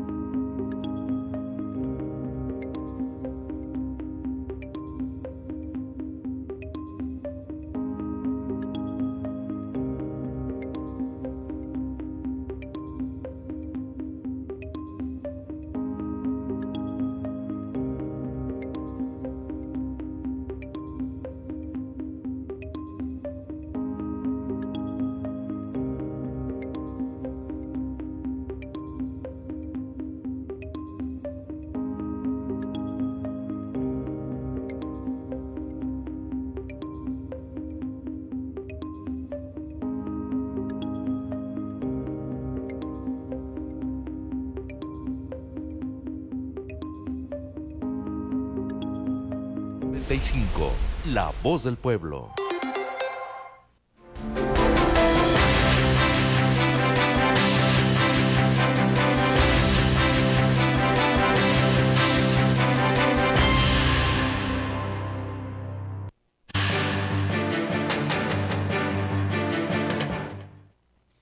De regreso con usted cuando son las 8 de la mañana con 38 minutos y en la línea Gabriel Mistral. Gabriel, buenos días, adelante, bienvenido. Muy buenos días, Dios. Mira, resulta que se ha pagado el predial y pues es un lío ahí porque no hay línea para los ancianos. ah, ¿cómo no? Sí la hay, don Gabriel. Y me mandaron, a, eh, hasta me engañaron, me dijeron, vete por allá, mira, y, y por allá es. Y entonces hice cola y resulta que era para para para pagar y tenía tenía que sacar primero las hojas de pago. Sí. Créeme que sí estuvo el asunto, pero por lo demás me atendieron muy bien al último. Qué bueno. Hasta me sentaron, me, sentaron por ahí y fueron a hacer el pago ellos mismos. digo, a conseguir las hojas. Sí. Este, pero también allí lo que pasa es que yo pagaba 200 y 300 pesos y ahora me llegó de, eh, un recibo de 5.300. Es demasiado aumento de un año para otro, ¿no cree usted? Sí. Entonces, eh, quisimos hablar con la presidenta municipal y nos dijeron que andaba en el campo. Sí, mire, es que don eh. Gabriel, seamos también muy claros. Hay temas que no necesariamente eh, los va a atender solamente el alcalde o alcaldesa en turno, en este caso Montserrat Caballero. también hay un jefe del área predial, don Gabriel. Eh, seamos muy sinceros, eh, un gobernante en lo general tiene también numerosas ocupaciones y yo entiendo que usted quisiera plantearle su tema a la alcaldesa, al presidente de la República, pero ¿pidió usted hablar con el jefe del departamento predial? Sabía que existía. ¿Perdón?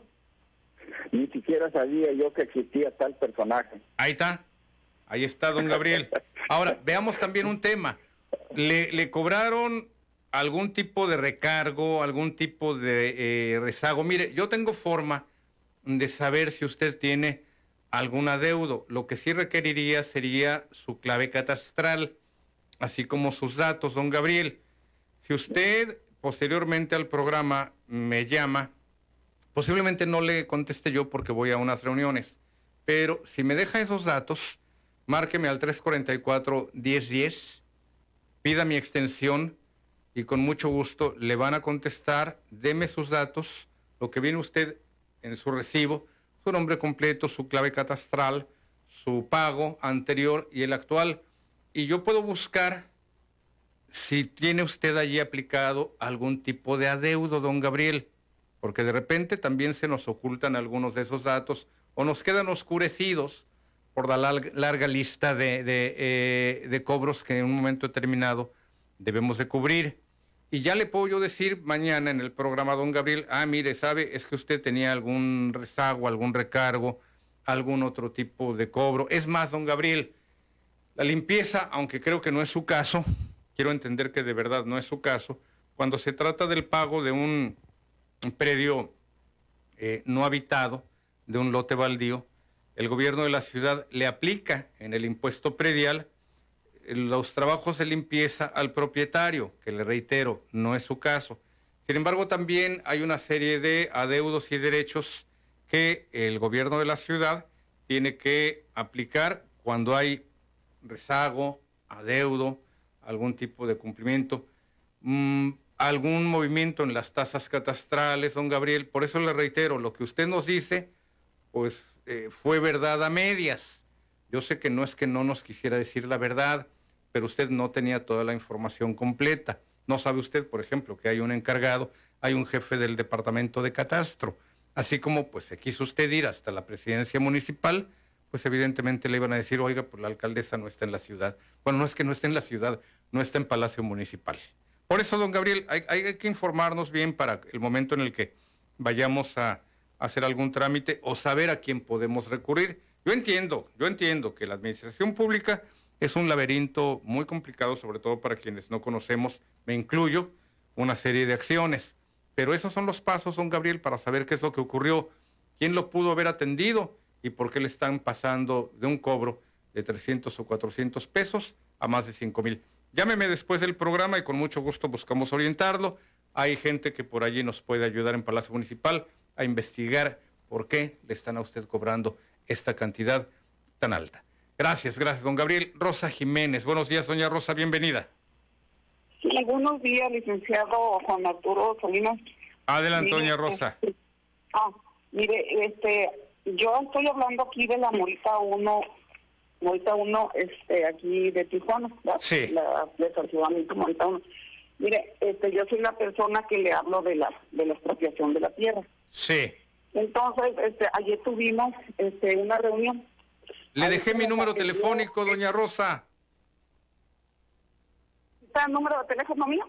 No, yo le dejé mi número telefónico. Ah, no, sí, la cosa es que sí quería pedírselo, ¿sabe por qué? Porque porque no le pude apuntar todo, ah. porque no traía la libreta. Si me lo da, por favor, para yo mandarle. Sí, sí cómo no, es el 664. Sí. Sí, dígame. Ajá. 438. 438. 5335.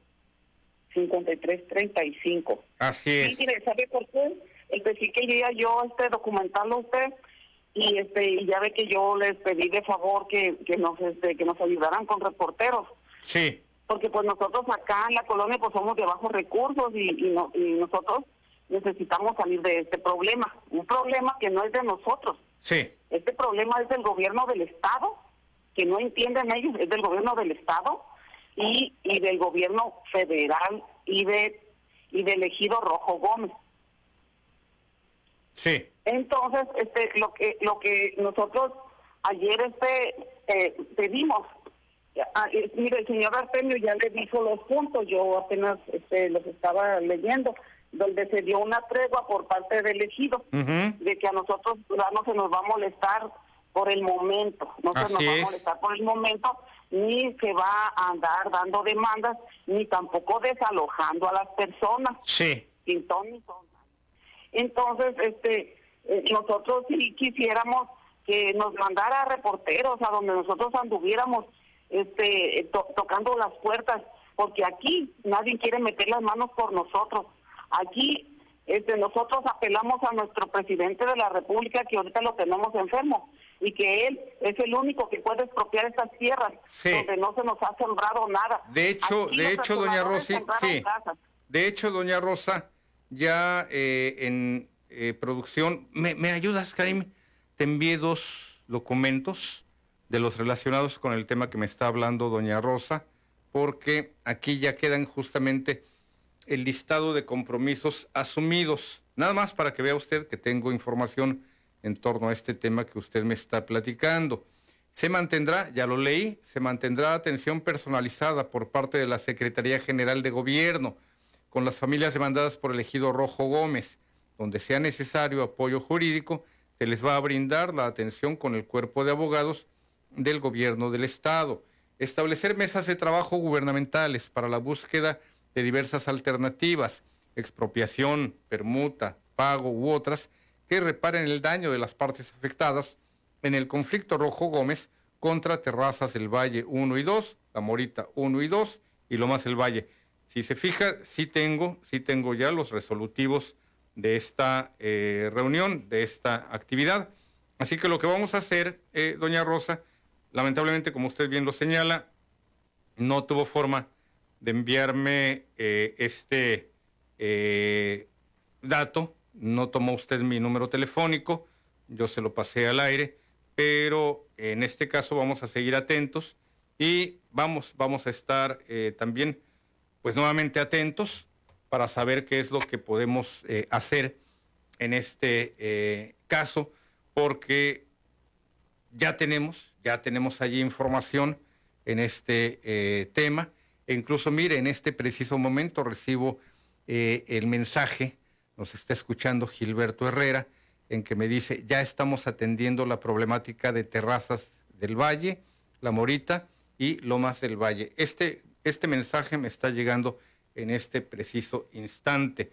Así que, pues, eh, le puedo señalar que vamos avanzando para que, y también anotar, anotar justamente a este eh, caso, que eh, ya tenemos avance en este sentido. ¿Le parece, le parece al respecto, doña Rosa?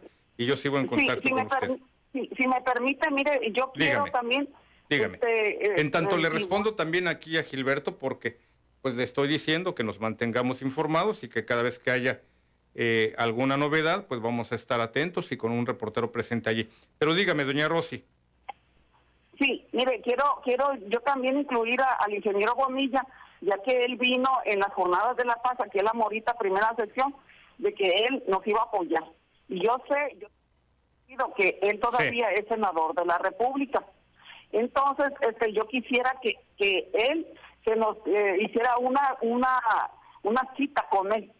Hiciéramos ahí nuestro comité, o, o el frente, o como se llame, pero queremos una cita con él porque porque él se comprometió con nosotros y como él está cerca de nuestro presidente, entonces nosotros quisiéramos que pues que él nos apoyara hasta el final.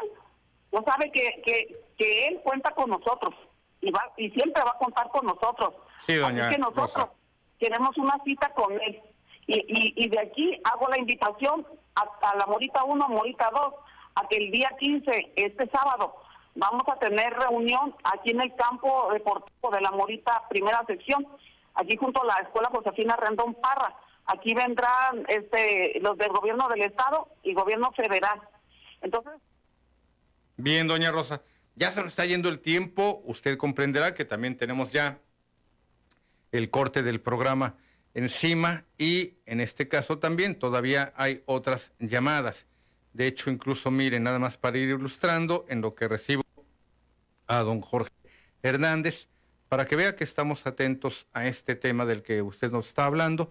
Le voy a compartir algunas de las imágenes de lo ocurrido precisamente en estas sesiones en las que ustedes han sido atendidos y que ya tenemos también seguimiento, documentos y fotografías. ¿Me ayudas a compartirlas, Karim? En tanto, en unos segundos te doy la bienvenida a don Jorge. Nada más unos segundos, don Jorge, para que el auditorio vea que hemos estado muy pendientes de este tema del cual le estamos eh, hablando y que eh, nos refleja la forma en la que los residentes de Terrazas del Valle 1 y 2 de La Morita también allí han acudido para efectos de eh, pues verificar en qué estado se encuentra esta situación. Este gráfico, esta imagen, nos muestra a la gente que se encuentra a las afueras de la Casa de la Cultura de la Legalidad, allá en la tercera etapa de la zona del río, casi casi detrás del Colegio de Bachilleres, que está por allí, también en la tercera etapa del río, y allí están los residentes planteando sus necesidades y lo relacionado con la necesidad de regular su terreno, la propiedad en la que ellos viven, y que, ya lo escuchó, a precios de terrenos nacionales, pues rondaría los 15 pesos por metro cuadrado. A precios ya de comercialización, tal como lo pide el ejido Rojo Gómez, alcanzaría los 80 dólares. Vamos, vamos a seguir pasando las imágenes que tenemos todavía aquí en pantalla. En tanto, también voy atendiendo a don Jorge Hernández. Ya el tiempo lo tengo encima, pero todavía podemos atender a don Jorge. Don Jorge Hernández, buenos días, adelante, bienvenido. Buenos días, licenciado. Adelante, don Jorge. Para molestarlo. Dígame. Dígame. Ah, lo molesto para si me puede informar en cuánto quedó el, eh, el porcentaje de aumento en el impuesto predial en Ensenada. En el caso de Ensenada, ahorita se lo tengo porque justamente aquí está el resolutivo de la sesión de Cabildo. Es variable y hay que entender también eh, en este caso que lo que usted puede hacer es presentar si se trata de su casa habitación o de algún otro tipo de propiedad. Ahorita le tengo el dato, eh, don Jorge, vamos a aprovechar el tiempo porque todavía al auditorio le quedé a deber, le quedé a deber un reportaje más. Me dices, eh, mi estimado Ulises, cuando ya, Ulises, me estoy retrocediendo unos tiempos atrás. Me dices, mi estimado Karim, cuando ya tengamos listo para compartir con el auditorio ese reportaje, en tanto le saco las tablas catastrales de allá de Ensenada. Esto porque en algunos puntos de vacunación se acabó la vacuna, se acabaron las dosis y la gente que quería vacunarse, que tenía intención de recibir su refuerzo, o en algunos casos primera o segunda dosis, dependiendo de su edad, pues se tuvieron que regresar. Me dices cuando ya lo tengamos listo para compartirlo con el auditorio. Vamos al siguiente material. Montserrat Caballero Ramírez cumplió 100 días al frente del Ayuntamiento de Tijuana, en los cuales ha trabajado en sí.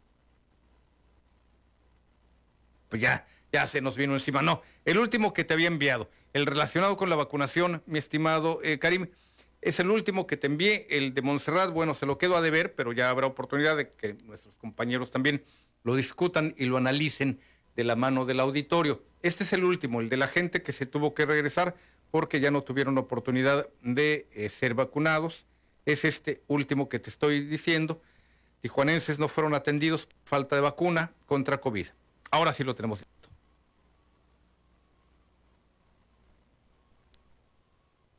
Viene de ahí. Ah, dice que un minuto. Bueno, en tanto le voy a platicar qué es lo que ocurrió. En este caso, pues una jornada en la cual eh, muchas personas también hicieron por allí eh, fila, no fueron suficientes las vacunas. No quiero pensar en un tema de escasez, pero sí más en un tema de falta de programación. Y allí escuchará también la explicación que los encargados de esta jornada pues están eh, dando precisamente para efectos de calmar a quienes acudieron incluso desde muy temprana hora a algunos de los puntos de vacunación. Ahora sí está listo. Ante el aumento de casos positivos de COVID en Tijuana en días recientes, la comunidad fronteriza continúa asistiendo a las jornadas de vacunación para ser inmunizados contra esta contagiosa enfermedad. Sin embargo, se siguen presentando problemáticas en dichas jornadas. Recientemente, durante una jornada de vacunación vespertina en la jurisdicción sanitaria número 2 que en su comunicado oficial en redes sociales anunciaba que iban a terminar de vacunar a las 8 pm, desde aproximadamente las 7 de la noche se les negó la vacunación por falta de dosis a más de 200 personas que se encontraban haciendo fila, según informan los presentes esa noche. Los ciudadanos que no pudieron vacunarse afirman que simplemente se cerraron las puertas de la jurisdicción y se les informó que ya no había vacunas, pero ningún encargado salió a dar el informe, sino fueron el personal de vacunación quienes les comunicaron esto a la gente. Autorizada, la doctora autorizada. Es que aquí tenemos señor. Yo no puedo dar una entrevista más que no, venga ni para que la No, no me mandaron. Yo recibo la vacuna y estoy diciendo que ya se me acabó y me llega a las 4 de la mañana. Estoy aquí desde las 4 de la mañana recibiendo vacuna para ustedes y mañana me llega a las 4 de la mañana. Imagínense, mañana traigo y los vacunamos a todos.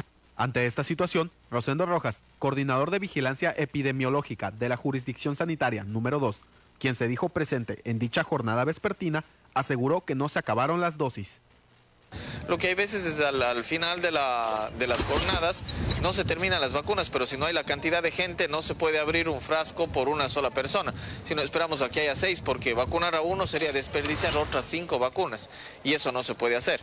Por eso es que hay veces que la gente interpreta de manera errónea cuando se les dice que no hay, pero no hay porque no hay la cantidad de gente para poder abrir los frascos y poder no desperdiciar vacunas, porque tampoco es justo que por una sola persona nosotros desperdiciemos otras cinco dosis. Además, Rosendo Rojas declaró que al contrario, lo que se acabó fueron las personas para vacunarse. Yo estuve en las jornadas vespertinas y no hubo ninguna falta. Hasta las seis y media más o menos ya no había gente para vacunar, ya no, no había afluencia de personas. Cabe destacar que esta no es la primera vez que se presentan este tipo de situaciones, pues como precedente, el 30 de diciembre, durante la última jornada de vacunación del 2021, también en la jurisdicción sanitaria número 2, se les terminaron las vacunas Pfizer para los menores de edad y tuvieron que solicitar más a Ensenada, dejando en espera a cientos de jóvenes que hicieron fila desde tempranas horas para ser inmunizados. Aún es incierto si realmente se acabaron las vacunas o si el personal de salud simplemente se negó a dar el servicio. Lo que es comprobable es que más de 200 personas se quedaron sin poder ser vacunados ese día y su molestia principal es la pérdida de tiempo que les generaron al no respetar el horario de atención publicado en redes sociales. Con imágenes de Jesús González, informó para Primer Sistema de Noticias Carlos Rodríguez. 8.57, tiempo de irnos, pero mire, muy, muy rapidito nada más para contestar a este tema que nos planteaba a este respecto.